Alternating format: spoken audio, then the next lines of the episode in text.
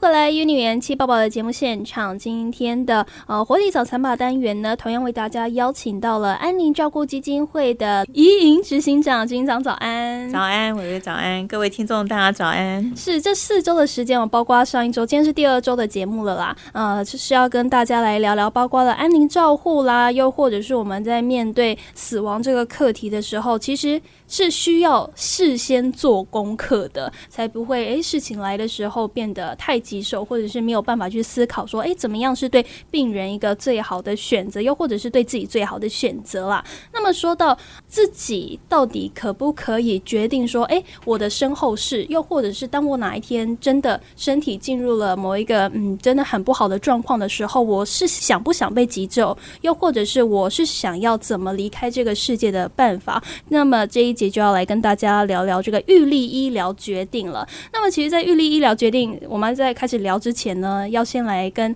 呃执行长谈谈，到底什么是刚上路不久的这个病人自主权利法呢？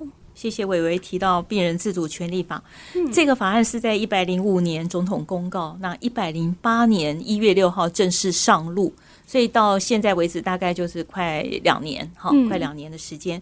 病人自主权利法在强调，就是说，病人要有知情，然后要能够有选择，才能做最恰当、最适合他的决定。嗯好，我们刚刚指的都是医疗的部分。哈，他能够知道自己的病情以后，他才能呃，医师团队要给他的选择是让他知道哪一个方案对他的生命期待、对他的生命价值是他要的，他才能做一个决定。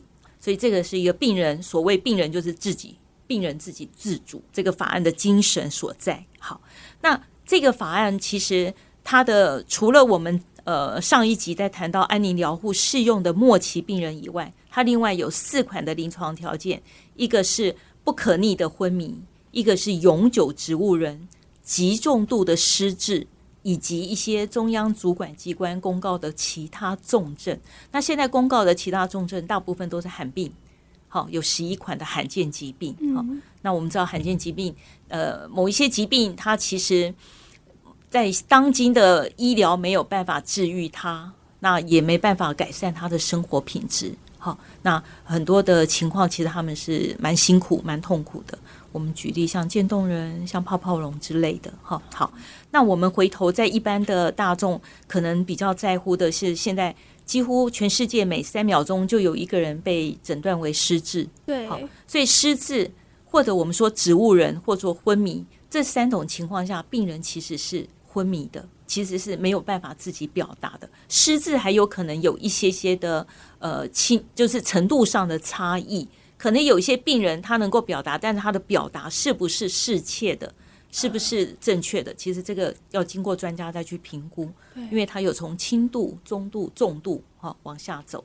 那这个法案为什么会有经过三年的筹备期？就是因为在医界大家要去讨论什么叫不可逆，什么叫永 久，什么叫极重度。因为中文讲的很很简单，但是事实上在医疗的层面上，大家必须非常严谨的。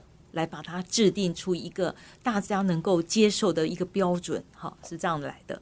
好，所以病人自主权利法，我们在讲的白话一点，就是说我们在讨论的是一些疾病，在走到末期之前，其实他必须卧床非常多年，而且病人是自己没办法在为自己发声的人，在解决这样的问题。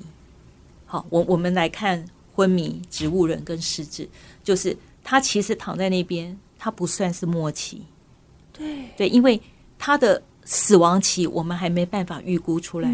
我们有太多的个案，大家可以看得到，像王小明是最嗯代表性的植物人，他躺了四十七年，四十七年，对，好，四十七年。前年我看到那个以前在台中广山收购有一个孕妇，她已经躺二十一年了。好，大家就可以想象，其实有很多。他们卧床在那边，其实很快社会大众可能就忘记有这个病人。但事实上，在现在的医疗跟现在的照顾，他们是可以还可以存活很久很久，走不到看不到末期。但是他们这样的生活着，这样的活着，是不是他们要的？其实我们已经来不及询问他了。那到底这样的生活有没有品质？这样子的活着，是不是一个真正叫做活着？这个是我们可以思考的。对，所以病人自主权利法某一个程度，除了末期以外，我们回头再去看思考，哪一天我不幸变成这样的临床条件，那是我要的吗？嗯，对。但因为这个法一定要是我们自己本人是意识清楚的，嗯心智能力是清楚的，我们才能去预立签署，因为这叫病人自主，就是我自己病人自己决定。等到哪一天我昏迷了，没有一个人可以代替我来发声。好，除非我要有一个医疗委任代理人。好，对，所以这个当中就是这个法里面最重要的精神，就是希望我现在清楚的时候，我的决定能力能够延伸到我哪一天已经没办法自己表达的时候，我的决定还能够被听到、被看到、被运用在我未来很不幸变成我不要活着的样态里。嗯，所以其实玉立医疗一个很重要的点就是，刚才执行长提到的，在我自己还可以决定的时候，我去决定了未来哪一天，如果我真的呈现了没有办法自己决定的时候，我想要怎么去哎走完自己生命的这个历程。比如说，我为现在。很健康，没有什么重大疾病，但是我不知道我哪天会不会出车祸、昏迷，然后从此可能植物人二十年这样子。但是如果我现在就签了这个预立医疗，我可以决定说，诶，如果我哪天重度昏迷，不知道到底能不能醒来的时候，我希望在哪一个阶段可以结束我的生命，不要让这个昏迷的过程看不见尽头，也可能不是我想要的生命方式。其实这是一件很重要的事情。那在这边，其实有很多的民众会很疑问说，那么到底？预立医疗我去签了，跟我已经签过的不急救声明有什么差别？好，这两个文件其实它代表一个我们刚刚提到安宁缓和的不急救的意愿书，它适用的对象就是末期而已。嗯末期。那预立医疗决定书它适用的呃临床条件就是我们刚刚讲的五款。那这五款里面，当然呃不论是在昏迷或者是植物人，你都可能也有因为疾病引起。像中风啊，或者你是因为意外引起，那所以那个样态是非常多的。所以这两份的文件里面适用的对象，病人自主权利法的预立医疗决定书适用的对象比较广，嗯，啊，适适用对象比较广。那当然，这里面因为表格表单依着法的精神的设计上也会有所不同，比如在预立医疗决定书里面。它有两块比较清楚，一个就是维持生命治疗，维持生命治疗就是我们比较清楚的那些维生医疗，什么叶克膜啦、呼吸器啦，要不要急救啊，要不要电击啊，哈之类的。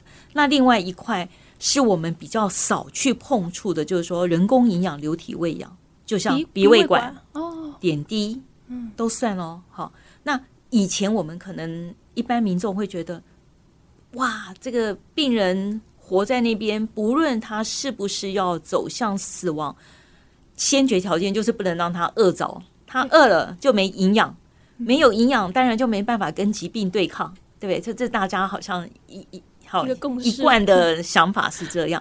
好，但是我们一直在强调，就是说，如果今天你不幸落入你不想活着的样态，那这些人工营养流体喂养。是让你存活下去的因素之一，会是会是这个因素之一。那如果你已经是想清楚，不希望这样活着，那这些我们所谓是不是真的叫营养？是不是真的对你是营养的需求？要你还要不要？这个也会变成一个考虑的选项了。哦，好。这样子有比较清楚哈，但是我想大家在面对这样的问题的时候，其实不会去想那么多。对，很多民众都会想，我就是好好走啊。但是你的好好走，请问是 这要真正好好走的，其实那个选项跟那些怎么去处置，其实是在医疗上是很复杂的，不是我们想的这么简单。对，嗯，你想想看，一个病人就像王小明好了，他今天可能真的就是一个鼻胃管，他就可以存活很久，他。如果没有遇到感染，如果没有遇到任何一个器官衰竭的状态下，就是一个很稳定的状态。那营养的供给，这些流体的供给，就是它存活下去的一些元素嘛。好，对。那但是我们在考虑，今天我如果不希望这样活着，这个选项变成也是要拿出来讨论的。对，这个比较冲击民众。好，民众可能第一时间没这样想，然后真的进去到。智商的时候，在被讨论的时候说：“哦，原来那我不会活活饿死吗？好，这些都是会开始很多的，大家可以讨论，就是说到底一个一个昏迷或一个植物人，或者是一个极重度的失智，饥饿的感觉是有的吗？好，文献上其实有蛮多讨论，但是如果今天你的选择，我没有希望这样活着，那这些你有没有办法自己能够决定说，那你我连这个些都不要了？那当然，我们在病人自主权利法里面不会说哦，我们就是眼睁睁的看这个这个病人他很辛苦的离开，嗯，因为后面一定是安宁缓和要来介入进来，比如这是说一，定的，说这是必要给的。哦。比如说，好，你今天如果真的你想，我们刚刚讲那些选项你都拒绝了，对，对，那如果还能够手工喂食，嗯，一定要做，这个是要做的。就像我我们台湾其实还蛮，因为长照机构现在很多，对对不对？那太多人因为家庭的结构关系，所以都被送到长照机构里面去照顾。那你想想看，一个照服员他要照照顾多少个这个服务对象？是那如果每个人都有一个调鼻胃管，我一罐这个管罐给你灌下去，我每一个大概好嗯两分钟就好了，几分钟几分钟可以处理，我可能一个早餐时间我可以照顾到我该照顾的服务对象，嗯对。但事实上，可能有一些呃长辈或者服务对象，其实他还是还是可以吃的，可以从嘴巴，但是我可能要喂你一碗饭，喂你半小时，喂你三小时都喂不完，对，没有那么多人力好跟时间来做这件事情的时候，就会容易变成那条管子就插进去了。对，那我们希望回归到原来去看到你的需求。如果你进到那些你不愿意这样活着的样态，但是我们一定会想方设法来尽量让你能够手工喂食的来给你这些。等到你没办法吸收、没办法咀嚼，这就是你要的选选择的对，时间点，就是到了这样子。所以整个过程来说，如果你有事先做为自己做决定的话，那整个过程基本上都是可以预料到。那等到真的那一天来临了，你也会知道，你的家人也会知道。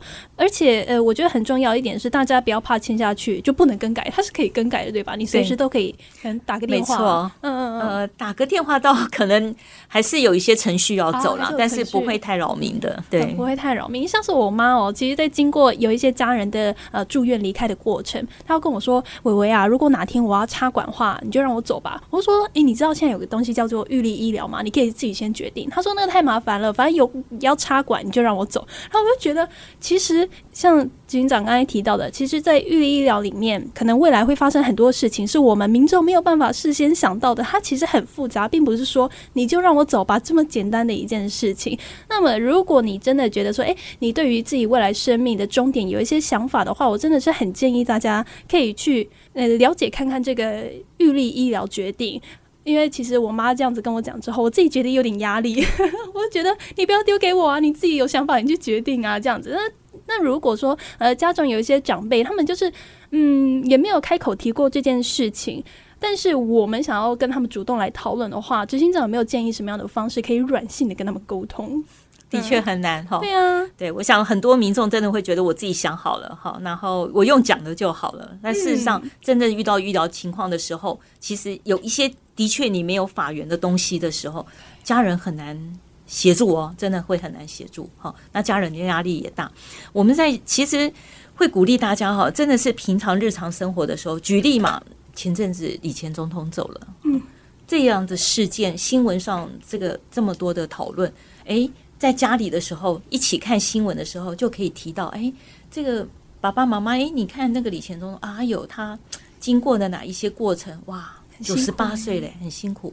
哎，这个怎样做一些讨论？在这个讨论当中，你去累积长辈的想法。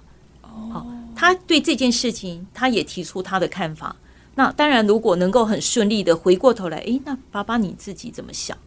好，那当然，我想在这个过程不必去。呃，逼迫长辈说你一定要把你整个过程都讲清楚，包括你最后要穿什么衣服，怎么样呢？不不，我觉得不必这么、嗯、这么样的那个哈，不要营造那么紧张，再慢慢慢慢去累积。嗯、你今天可能 catch 到呃，去抓到他某一个要点，第二次在其他的事件，或者是有邻居啊、亲朋好友有遇到过相关的一些事件的时候，嗯、你再去抓他另外一些要点，去拼凑起来。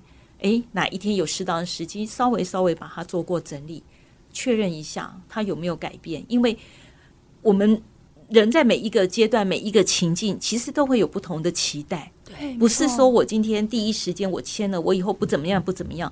我再过了五年、十年，哎，医疗又有进步了，以后失智说不定都可以治疗，说不定植物人也有一些曙光可以那个，哎，他应该会有一些改变。这些东西要被一直更新更新，对。但是家里的人某个某些机会、某一些的讨论的时候，其实要一直不同、不停的 update、不停的更新。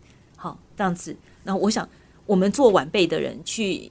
凝聚长辈们片段片段的想法，然后成为我们自己心里的一个底。那当然，我们自己在想什么，某些时候也要让家人知道。对，因为疾病跟意外不知道哪一天会发生，并不是长辈才需要面临这个问题。是我们只要是成年了，只要是这个意识都清楚，我们其实要。不断的去想这件事情，不断的去讨论它，是不要觉得说好像哎，反正不会发生在我身上，真的就是哪天疾病或意外来了，你谁都不知道。你看八仙城堡受伤的都年轻人，真的，对不对？